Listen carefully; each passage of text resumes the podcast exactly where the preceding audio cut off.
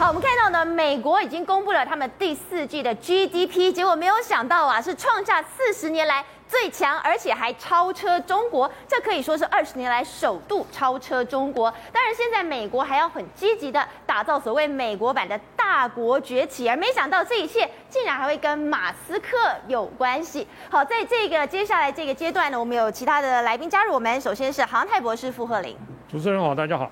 还有资深媒体人夏厚之，稍后也会加入我们。所以好，慧贞，我们刚才看到了，现在美国版的大国崛起，这个关键竟然是马斯克。对，美国重返荣耀，重返荣耀第一步什么？就是在 GDP 上把中国给压下去。现在最新公布的数字，美国第四的 GDP 来到了六点九趴哦，竟然是超越了中国。中国的第四季只有到四趴左右。而且非常有趣的一件事情是，美国 GDP 之所以第四季大好关系，除了就是因为回补的库存这个需求之外，以及就是疫后之后很多的呃内需性的产品需求出笼，还有个非常重要就是美国经济的双引擎啊，包括特斯拉跟苹果的财报表现都非常亮眼，也因为苹果跟特斯拉表现非常亮眼的情况之下，所以美国 GDP 的数字啊、呃，这几十年来应该算是这二十年来呃单季首次超越中。国，那你要知道哦，特斯拉跟苹果，呃，上一季的营运表现非常好，很大的因素就是中国因素，就是因为中国的关系啊。对，因为中国大买苹果的手机，以及中国大买特斯拉的电动车，所以带动了它的成长。其实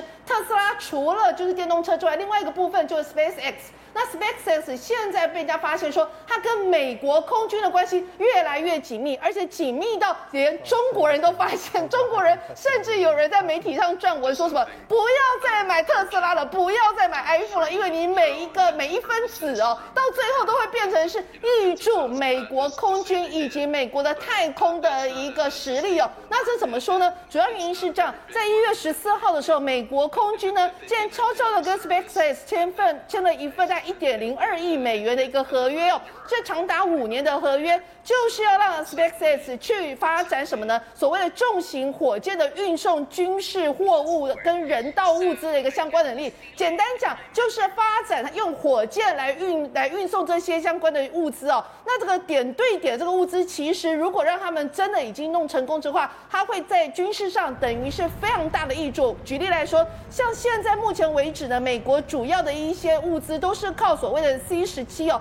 重型运输机来输送。虽然它的那个感觉这个量很大，每公可以搭载大概八十五公吨的一个货物，但是说实在的，它的时间耗时很长。你光从美洲飞到日本冲绳的话，大概要十二个小时。一旦这个所谓用火箭这个来搭载这个用运送这个物资的话，竟然可以缩短成三十分钟。所以我们不是开玩笑说台湾因为在半导体发展很厉害，是因为我们一日生活圈吗？它如果那个发展成功之后，会变成全球地球村一日生活圈啊！所以不要说一日，一小时生活圈。所以这对于他们在军事上会有非常大的一个益处。而且除此之外，为什么用火箭点对点的这个运输会对他们军事来讲很重要的一个突破性发展？因为它有三大好处。第一个好处是它不用去补充它的燃料；第二大好处是它不用去经过所有经过飞行地点的飞行许可；第三个最重要是它不会被其他国家给击落。所以你当你这个美国空军跟 SpaceX 签署这合约之后，看在老公眼里，心想说：天哪，你 SpaceX 现在感觉上好像也是跟美国军方就关系紧密哦，他也开始提防了。那现在据说在二零二二年的五月将会首次进行试飞哦，所以现在全世界都在备受关注。另外一个部分就是。马斯克 SpaceX 今年要再创纪录，什么纪录呢？我们知道哦，他在去年的时候总共发了三十几颗的一个卫星哦，已经算是非常厉害。但他们今年竟然规划平均每周要发射一次哦。那你知道非常有趣，马斯克这个人这个脑袋真的是非常聪明，他甚至把他们这个海上回收平台这个取名字哎。取什么呢？叫 Of course I still love you。这个人不是神经病，就是说当然我还是爱你。对，当然我还是爱你哦。然后他据说是来自于他最喜欢的科幻小说《游戏玩家》The Player of Games 的一个一个呃 idea。另外一个就是说，他们这个就是他的发射平台。就等于是你发射出去之后，它可以回来点对点，它可以在出去之后没有，比如说你要从呃加州这边出去，那你要运输的最后的落地点是在日本冲绳的话，它可以用这样对点对点的情况之下的话，它可以把相关的东西进行回收，所以对他们来讲，这是其实是一个很大的突破。那刚刚不是提到吗？就是中国人开始怒了，中国人怎么怒了？现在新浪网有一篇文章哦，它的标题直接写什么？你买的每一辆特斯拉都变成打向中国空间站的子弹，所以就提醒大家，你不要再去买特斯拉了，不然呢，美中贸易怎么打下去呢？我们所有你花的钱，全部都让美国去做这个太空站啦，去发展军事去了。对，他其实举的例子，就是在去年的时候，啊，美国有两度就 SpaceX 的卫星哦，就不据说是不小心哦，去弄到了那个中国的他们的一个相关的一个啊呃空空中的一个站哦，那他们就说每次你都。说不小心，那你为什么不会不小心弄到你们自己美国的债？所以他们就认为说，其实你是故意的。然后呢，而且他们认为说，现在既然你看你的特斯拉跟 SpaceX 都是同个老板，都是马斯克，那你不断的挹注钱给特斯拉，他们不断的又把钱拿去研发这些东西，未来整个天空不管低轨卫星，然后其他中轨卫星，会有一万多颗的卫星，全部看着哪里？看着中国。那你不是等于是把你中国消费者把你的银弹变成是化为美国空呃？军事上发展一个非常重要的一个资源，他们认为说，你 and go o k y 哈，你等于是把扯自己国家的后腿，你知道，而且就非常有意思哦。他们甚至就在讲什么呢？他说，在你看框框起来画起来那一段，他特别讲到说，在马斯克领导下的超级卫星计划，一开始是号称为全球提供高速的网络服务，但事实上呢，它却比逐渐演变成是一场太空的一个竞赛哦。那你知道他们的星链计划未来总计要发射四点二万颗的卫星哦，但你要知道，人类史上到目前为止，含了一些所谓的太空垃圾也才九千多颗哦，这志向也太伟大了吧，四点二万颗。对呀、啊，发的多多了那么多倍，你就知道这也是为什么现在中国他们这个新浪网直接下一篇文章说什么，马斯克拿着贩售信仰变现的资金，创造出一颗颗打向中国空间站的子弹哦，所以这。也是啊，变成是哎，为什么这个中国特别把啊马斯克的这个 SpaceX 的这个计划认为是他跟美国空军有非常紧密的关系？那事实上确实也是，马斯克的 Space 不是第一次哈有面临到，因为据说是大概前一阵子，呃，就是他们 SpaceX 有内部有一篇文章出来哦，就是一封信出来，就说哎呀，我们如果呢明年就是二零二二年不能达到一周两次的一个飞行频率的话，我们 SpaceX 很有可能要面临到一个。破产的风险哦，这一封信是被 CNBC 在十二年呃去年十二月的时候披露出说，这是马斯克的一封信哦。那事实上也是因为这封信之后，大家才发现说，哎，巧巧的，美国空军就给他们送来银弹补助，就让那个 Space 有机会突破这一次的一个资金上的比较窘困的状况。那事实上确实，你看看美军的相关的计划，你会发现他们总共有所谓的四项的先锋计划，那其中就把刚刚我们。所说的一个火箭运输，这个变变成是四项先锋计划当中最优先的一项计划，就是在这个第一位嘛，哦，对，火箭运输，对，那其他的三项计划就包括金帐汉国，还有包括啊导航科技卫星第三代，那这些相关计划只会凸显出说 SpaceX。当会成跟变成是跟美国军方有非常紧密的连接关系，所以当我们每次提到马斯克，我们想到的是特斯拉，但不是。其实现在呢，它的重点已经在 SpaceX 了。所以傅老师，其实原来 SpaceX 它已经跟美军做非常非常紧密的结合，不但是要发展太空计划，要发展军事计划。所以呢，如果说到这个军事计划，当然我们是要步步为营的。我们回到了现在正在南海，大家非常非常忙碌的一件事情，在打捞这一架掉下去的 F 三十五 C。为什么这个 F 三十五 C 对大家来讲这么的重要？而且原来它难道是跟无人机有关吗？对，因为早期在美国国防部跟 DARPA 的合作里面规划 F 三十五就是跟 X 四十七 B 搭配，跟无人机搭配，哎，跟无人机搭配，一个主机一个僚机，然后形成一个战斗群。那么一开始呢，这个 F 三十五掉在这卡尔文森号掉在这个这个南海是它还没沉下去之前被拍到的照片。对，我看到，其实我看到这个吓我一跳，吓一跳。我看这个飞机怎么能够浮在水面上？我们的飞机时时都掉在水里面，它怎么会浮在水面上？呃搞不清楚，原来大家拍了以后再掉下去，哎，瞬间啊。好，那么这架飞机基本上它有很多机密。第一个，它的逆中材料，嗯，哎，那么现在正好做一个实验，看它一中材料碰到水会不会防水，会不会是不是 waterproof？哎，这可以很好的实验。但实际上来讲，表示 F 十三十五基本上还有很多问题，还有很多问题有待解决，不然的话，这个失事也不容易造成。那么我想这件事情，而且。这个事情还把这个这个航空母舰的甲板也受到损失了，所以这个详情也带他查嘛，因为这个是二十四号发生的嘛，对不对？对。所以到目前为止，可能还是飞机要给他调回来才知道结果。这个西北方还有中国大陆的军舰在那边看到，还要先能把它捞得回来。你如果捞不回来，我就来捞了。对。那我们看到这个飞机，顺便我就要讲到今天的主题，就是无人飞机，美国国防部跟 DARPA 它的一个一连串的合作计划。看到以后啊，你会发现到美国的科技已经是到了某一种程度哈。我们这个题目叫做无人机空战体系啊，航母展示计划，空海一体，空上、天上跟海上一起啊。那么我们先看第一页，这个是主角 X。四十七 B 啊，不是 X 十七 A 哈。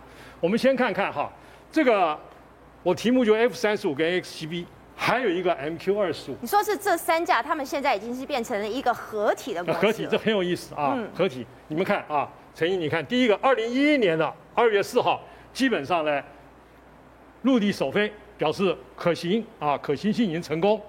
第一个，第二个呢，二零一三年的五月十四号呢，这很有名的在。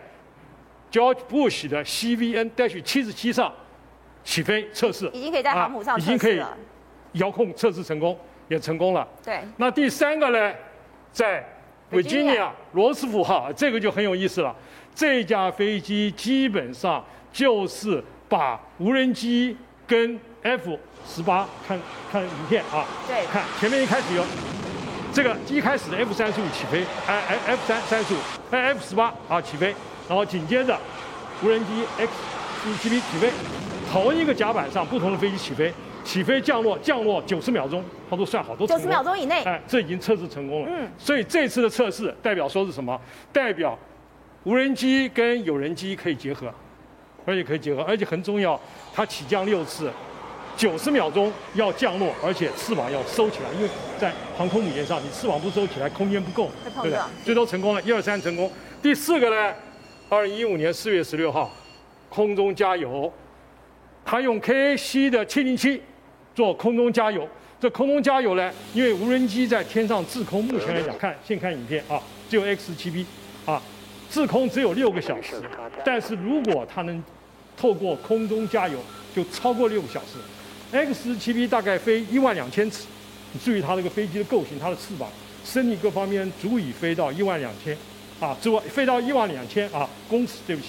然后基本上来讲哈，它这个飞机哈造型，你看没有尾巴，没有没有没有水平垂直翼，看到没有？对。表示说这架飞机的控制跟一般是不一样。这次都来测试，这一次里面全部在测试。这就是 Grumman 跟 Northrop，Northrop 做空军的计划，对。Grumman 呢是做海军的计划，像 V22 语音就是 Grumman 呃 Grumman 的，所以他们已经结合了。嗯。好，所以这个飞机基本上也是成功。在二零一五年四月十六号，好，但是呢，到了二零一七年呢，对不起了，DARPA 来了。哎，DARPA，DARPA 说这个，你这个 X 七 B 你做的再好，也是个无人飞机啊，你也不能空中 dogfight 缠斗，你做不到啊，对不对？你速度不够快啊，灵敏不够好啊，所以资金转到 F 三十五。转到 F 三十五，但是它的整合的特性还是没有改变啊，所以我叫 S 三四十七 B 的空战的阶段性整合任务完成。好，那我们再看，这个就精彩的来了。但是你这个 X 七 B 做了这么久，对吧？花了这么多钱，你看二零一一到二零一五花了四年，花了美国很多钱了，你总要一点成果嘛，对不对？不能展示而已嘛。它成果就是空中加油，而且气动力控制都已经做好了，所以它把它的技术缩小。做成那个叫做 MQ 二十五，所以现在可以看个影片，它的第二代 MQ 二十五跟 F 三十五做整合，两个结合了，然后结合，然后 MQ 二十五跟 F 三十五空中加油，你看后面那个是 F 三十五，这是 MQ。哦，要开始进行加油的作业。它变成加油机了，原来是它被加油。对。它现在空中加油，看到没有？对。给 F 三十五加油。你注意到，你注意到这个飞机的形状，它比我这边还没放掉，比 F 比 X 四十七 B 要稍微小一点点。所以它飞行高度对，所以它飞行高度哈，不到一万，大概只有八千啊。所以说基本上来讲，首次加油空中加油成功，所以表示说无人机跟有人机可以同时起飞，还可以空中加油成功。啊，然后紧接着呢，二零二一年十二月十二号，George Bush 又出来了，看到没有？这是 George Bush，看到没有？还是但这个 George Bush 呢是 X 十七 B，对不对？对。这个呢是 MQ 二十五。我们现在看影片啊，进行两座，现在目前正在做。二零二一年的十二月二十二号，他们这个飞机虽然小，改装了以后做加油机，但是基本上它的性能操作必须要符合加油在空中气动力稳定的特性。啊，那这个也正在测试，正在测试，测试中，所以影片不够清楚，但是可以看到它已经在航母上起降是 OK 的，但是在测试中它没有公布啊，这个是很小蛮小的飞机啊。在空中在甲板上转弯，所以为什么这一次呢？大家抢着要知道这个 F 三十五 C，它是不是就是想要知道它到底是怎么跟这个 MQ 二十五，甚至跟其他的这个无人机来做结合？这恐怕也是一个战略上面的一个对，是一个战略上的这个策划跟规划。而且南海这么大，将来是不是南海是它整个活动的一个范围？在这么大的活动范围里面，你光靠一架 F 三十五在有限的航程里面，它是没有办法指引的，所以它必须要配合。无人飞机的整合，所以这就是 DARPA 它未来的一个合作，也就是 F 三十五跟 UCAV，C 就是 Combat 做整个的结合。我想这个就是美国无人飞机的进程、中程以及未来计划的一个大概的部署。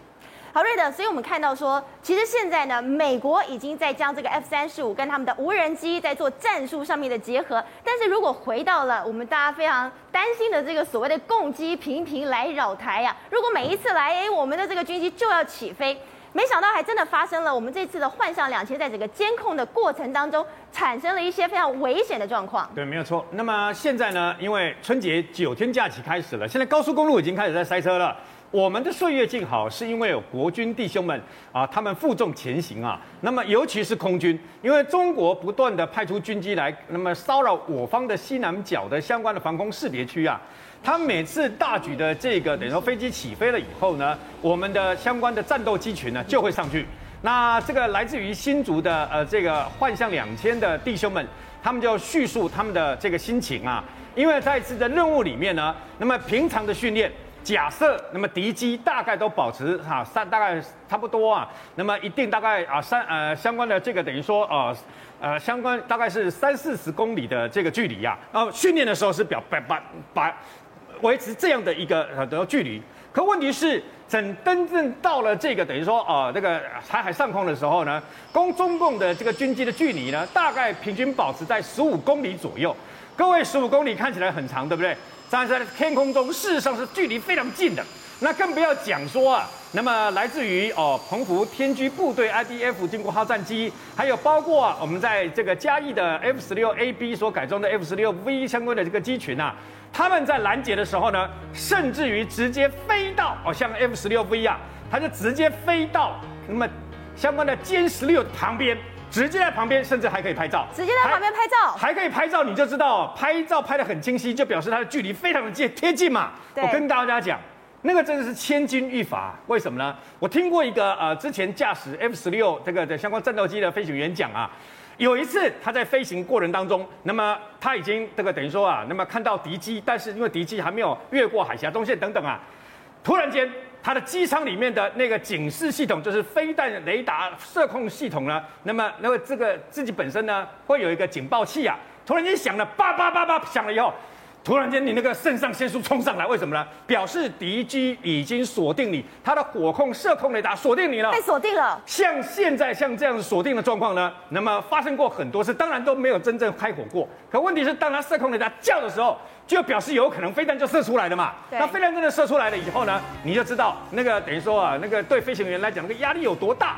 所以现在呢，那么我们的这个啊、国军弟兄们，尤其是很多的飞行员啊，他们又要去执行啊直干戈以卫射击，绝对不能让中共的军机呢越雷池一步，然后呢又必须要非常小心，因为什么？因为怕擦枪走火，一个不小心，一个不小心，万一出现所谓的第一击，也就是如果有人开火的话，那到时候该怎么办？那可能由这个所谓的第一集演变成一场大战争了，那是不得了的一件事啊！所以他们的心理压力事实上非常大的。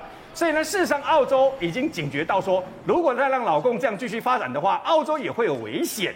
所以这为什么澳洲啊，包括澳洲跟日本共同合作？即将在这个月呢，也要进行这个啊，包括军演等等，也要配合啊美国在关岛进行这个航空相关的飞行的相关的军演啊，因为他们知道整个太平洋如果让老共真的推出来第一岛链的话呢，整个太平洋所有的国家全部都会陷入老共的这个魔爪里面啊，那是非常危险的一件事。所以澳洲为这次解释为什么澳洲会动作这么大的一个原因啊。那除此之外呢，事实上也不只只有澳洲了。为什么？你看日本的这个马毛岛也是一样。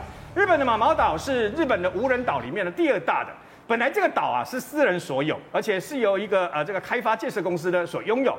你知道吗？那么中国大陆呢，这竟然有这个相关的企业，其实都是国企在后面啊，充当这个等于说购买对象，竟然打算把这个岛给买下来。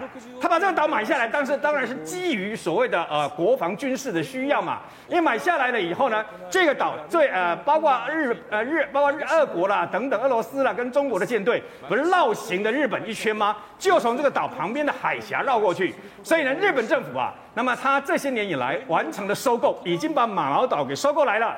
到时候，马毛岛这个无人岛开辟两条相关的飞机的跑道，将在这个地方成为另外一个。包括那么日本自卫队跟美国美军驻扎的新的一个据点啊，也就是在这个地方呢，那么整个第一岛链全部连下来，一直到连到下面的石垣岛哦，包括与那国岛的电站中心等等啊，那就跟台湾连在一起啊。那么大家都在做一件事。就是想尽办法、想方设法，用飞弹、用电战雷达、用各式各样的飞机等等，想办法再让老共警告他，不要让他那么突破了所谓的第一岛链。好，所以吴董，我们看到现在呢，第一岛链的国家开始合作，你看到美国、日本跟澳洲，但是现在呢，没想到美国的民主党竟然是要在国会出招，现在竟然是要让台湾跟中国完全分离吗？他现在这个众议院提出这个啊，这个美国竞争法就是草案啊，因为这个相关的法案，其实在这一两年哈，他也曾经有别的呃，前面有一个二零二一的一个法案，而且就是各因为参众两院还有各党派的这个意见不合哈，他把这整个整合起来以后，众议院提出这个，这是个缩写，叫美国战争法草案，它的全名其实不是。它的全名叫做《为美国创造制造业机会和技术卓越与经济实力方案》。所以他其实还是在讲这个制造业，在讲这个美国的经济，他讲的三件，他讲了三件事情，就是你讲增加制造业，还有它的技术技术卓越，还有经济实力三个方面，要把它加强。那这几个英文字的，我们来看看这个内容好了。第一个呢，这个草案里面说，应要创立美国基晶片的基金，拨款五百二十亿美元，鼓励大家投资半导体生产，甚至说要授权四百五十亿的美元，要来改善美国的供应链。对，所以它这个这个法案的，因为我刚才我解释一下，为什么它变成一个竞争法草案？因为它每一个字的这个缩写，每一个字的第一个字母，整个缩写下来以后，就变成 compete。就是 competence 对吧？就变成竞争这个字，对，刚刚好变成这个字。那其实它跟这个外交的关系并不是很深，但是但是在里面居然会讨论到，因为变成它，它这个中这个等于等于这个杂菜咪了，大家讨论一大堆，居然讨论到我们台湾的驻美办事处要改变名称，我们现在名称叫什么？台北经济文化中心啊。非常长的一串名字啊！以前在美国的学生都要去找他们啊。台北经济文化代表处，台北 Economic and Cultural Representative Office，现在要改成什么了？改成台湾代表处吗？直接把台湾对，他这里面。法案有这个建议的哈。当当然这个事情，第一个这个有点莫名其妙，什么叫台北经济文化代表处？外面看不出来那是干什么的？好像像一个什么什么台北台北台北的农林公司一样，这他搞不清楚这是什么东西的。现在搞成如果改成台湾代表处，那这个就很清楚，大家都不会误解。台湾事务都。就是台湾，就是台湾的代表，就代表台湾国家的一个驻外单位嘛。因为我们跟美国之间的关系是什么关系？是台湾关系法嘛。我的台湾关系法是他国内法嘛。我他所以要根据台湾关系法而建立的所谓的台美关系。对。但是台美关系的名称来讲的话，他要回到台湾关系法法的母体的话，这个有没有什么问题？这是很合理的事情啊。可是过去这二十多年或将近三十年来，因为美国对中共有很多忌惮。对他很多我们应该有的权益，他自己退缩、退缩、退缩，就搞成奇奇怪怪的名称，就改了好几次，改成什么台北经济文化办事处。其实那里面还有派武官，对吧？还派我们的三军的武官还派在我们代表处里面，那怎么会变成经济文化代表处？所以都是欲盖弥彰。到今天把它回到这个台湾代表处，我觉得这个是美国人走出的一个用这个草案的啊。但起码是开始的第一步。那这个第一步之后呢？你是有人在谈啊，中共反应，那个跟我跟我没关系，那个是老美的事情。我刚才重强调一下，台美关系的基础就是根据台湾关系法。那根据台湾关系法，我们应该有的准外交或是外交关系有的享受到的权益来讲的话，本来就要应该完全。照本宣科给我们的，咱们自己本身美国人做了很多缩小的方式，像代表处的名称就是一个美国人自己过去自己划线、裹足不前的一个动作。现在恢复到这样的情况，现在目前第一步，众院先通过，通过这个草案，草案通过以后还要继续参众两院继续，还有一段很漫长的路要走。但是起码美国的众院注意到这个事情，呃，在这个在这个这个竞争的这个经济法案里面。把台湾放进去，这个也是一个很好的开始。好，所以请回，我们看到我们美国众议院，他们现在提出了一个草案，说呢，我们把台北改成台湾。但是事实上，当我们看到似乎呢，这个太平洋的第一岛链，大家都要一起来联合作战了，要一起来对抗共同敌人的时候，没想到又有一个国家出手了，它是俄罗斯。对，俄罗斯出手，似乎好像要分化美国在亚太的门邦哦。俄罗斯现在不是只有在关注乌克兰事情而已哦。你看到他的国会哦，竟然在一月十七号、一月十八号的时候通过一个草案，这个法律修正案哦，准备要将这个所谓的呃北海道上面的这个北方四岛哦，慈午、色丹、泽州、国后这四个岛呢，认为所谓的经济特区哦，弄一个免税特区，然后接下来呢，甚至还邀请韩国还有中国呢去那边投资哦。那问题是什么？因为这个是日本跟俄罗斯之间的一个领土纠纷哦，刻意的感觉好像就在分化所谓的日本跟韩国之间的一个团结关系，这就是我们看到的，就是说普丁他出手就是不一样啊。那现在就是说韩国他会不会掉入到这个陷阱呢？其实说真的，这个韩国目前这个文在寅本身来讲的话，一会亲中一会亲美，然后呢他也摇摆不定的。那这样的一个文在寅哦，接下来有可能进入到这个韩国的这个选举当中，同时他们的现在目前执政党的候选人也是采取一个比较。亲中的这样的一个态度啊，所以就是说，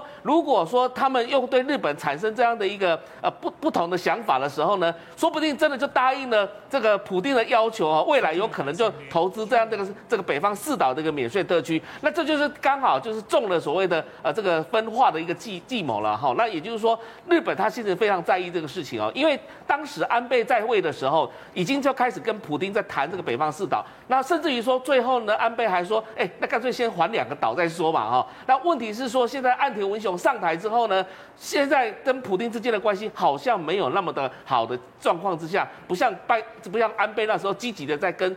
这个普丁拓展一个和平关系，但现在的岸田文雄可能压力会非常大、哦？为什么？因为他现在除了这个扩的四方同盟的这个这个这个会员成员之外呢，现在韩国是不是要成为这个扩的的成员呢？这时候呢，哎，有一个这个在美国 CSIS 的，同时也是乔治城大学的教授，其实蛮有名的，叫 Victor Chang。这这就是所谓的车维德哈，那他是其实韩裔的美国人，他写了一篇文章在分析目前这个韩国的这个两个党的候选人的一个状况哦。那其实呢，点出了好几几个点哦，特别是包含这个未来是不是要跟美国联合军演，未来是不是要重启核能的问题，还有对中国的政策呢？他就讲说，现在目前的在野党似乎都是比较对美国是有利的。现在在野党的这个候选人就是所谓的尹锡悦嘛，哈，那尹锡悦他他现在目前来讲的话，就是愿意未来重启核能，然后未来跟美国这个军演，然后也讨厌中国这个情况之下，可能会未来想要加入这个 Quad Plus One 的 One，那个 One 就是所谓的韩国这个概念哈。那为什他其实讲出一个小秘密啊？他说在去年的时候，二零二一年三月，当时 Quad 在举行这个所谓的高峰会议的视讯会议的时候，本来是有邀请韩国要来参加的哦。那结果呢？后来听说就是韩国执政党拒绝要参加。不过那时候的对，但是那时候的韩国执政党呢的外交部呢，竟然对外讲说，哎，他们从来没有收到所谓的被邀请的讯息，所以就是各说各话。不过这个毕克特这样他本身来讲的话，就是当时在川普政府的时候，本来要提名他美国驻韩国大使的哦。那所以他讲话其实他的消息来源是不是背后有在呃这个所谓的呃对？这个目前的这个在野党的候选人是比较有利的，因为目前在野党候选人也跳出来讲说，他的国防外交政策就是要加入 Quad Plus One 那个 One 嘛，好，所以现在就是说，韩国他走在这个所谓的节点上哈，那个新三月九号的这个总统选举呢，啊，变成说他未来是不是这个新的总统，未来是不是要加入这个 Quad？那这个就变成说，美国在整个亚太战略上面的一个布局，如果说在新的总统出现之后，是不是也会去考虑说？这普丁所提议的，在这个北方四岛去投资这个所谓的免税区哦，这个东西都是要大家关注的哦。那可以想象得到，如果在野党这个所谓的当选之后，可能就是亲美的，可能要比亲中跟亲俄还要更多的。好，所以我们看到现在其实不只是说这个西太平洋这边非常的不平静，俄乌边境非常的不平静。瑞德，其实现在世界上还有许多的乱象也出现了。对，没有错。那么发生在印度有一件不可思议的案件是什么呢？印度的老百姓放火烧火车啊。那为什么要烧火车？就你纵火烧火车的目的何在？没想到竟然跟印度铁道局的一场这个相关的考试有关系啊！原来印度的这个铁道局大概雇佣了一百二十万名的这个员工，那最近呢，大概要招考十五万名的员工，因为呢是相信相当于这个公务机关的这个铁饭碗啊，所以有几百万个人去考。就没想到这些考生发现了一件事，那么在第二阶段的这个等于说复试的时候呢，有些根本就没有考，没有被列为第一阶段那个录取的人，竟然出现在第二阶段，也就是他们发现呢，很可能自己会被做掉，然后呢，那么就录取了很多所谓的黑名单，所以后来这些老百姓呢，愤怒之余啊，发发现自己用功考试，结果搞了半天可能是白花白费一分功夫，他们一气之下就放火把这个啊相关的这个火车给放火烧了。那放火烧了以后呢，那当然就警察就出来嘛。但是呢，警察在驱逐的过程当中呢，有时候用这个武力呢也太过 over 了，所以有很多警察也因为这样子被被停职调查等等啊。这一件这个考试的这个案件可能是舞弊案，就没想到竟然意外意外的发生啊，发生了这个像整列火车全部被烧掉了离谱的事情。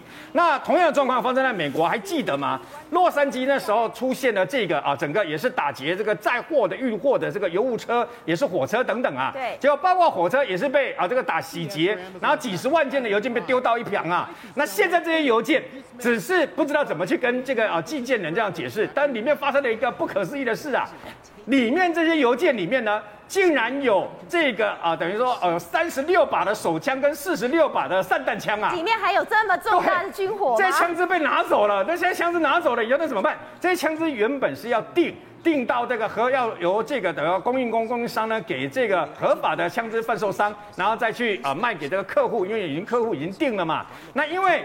去年跟前年呐、啊，这两年的疫情过程当中，治安不好，所以美国买了很多的枪械。美国单单听说去年就卖出了两千三百多万支的这个枪械的等等啊。那有人订购的，那有人这个等于说进货的，那这些枪支啊，这个等于说大家都要买啊。可问题是，美国的枪支管制呢，必须经过一定的流程嘛。就没想到在这一场洗劫火车货运的时候，竟然意外连这个都抢了。那最后就是最近，事实上美国不太平静，为什么呢？开车的时候。最好不要把窗户摇下来驾驶呢，把你的手放在车外。为什么？有一位驾驶就因为做这个习惯，所以呢，他左手上面的劳力士金表就露出来了。劳力士金表露出来了以后，没多久，竟然有三个年轻人从后面砰的啊，这个撞他的车屁股啊。然后他下车要理论的时候，对方直接三个人两把枪抢走他的劳力士。他自己说他的汉超比对方三个人都 OK，但问题是对方有两把枪啊。到时候如果跟他们搏斗的话，对方一开枪，他是不是连命都没有了呢？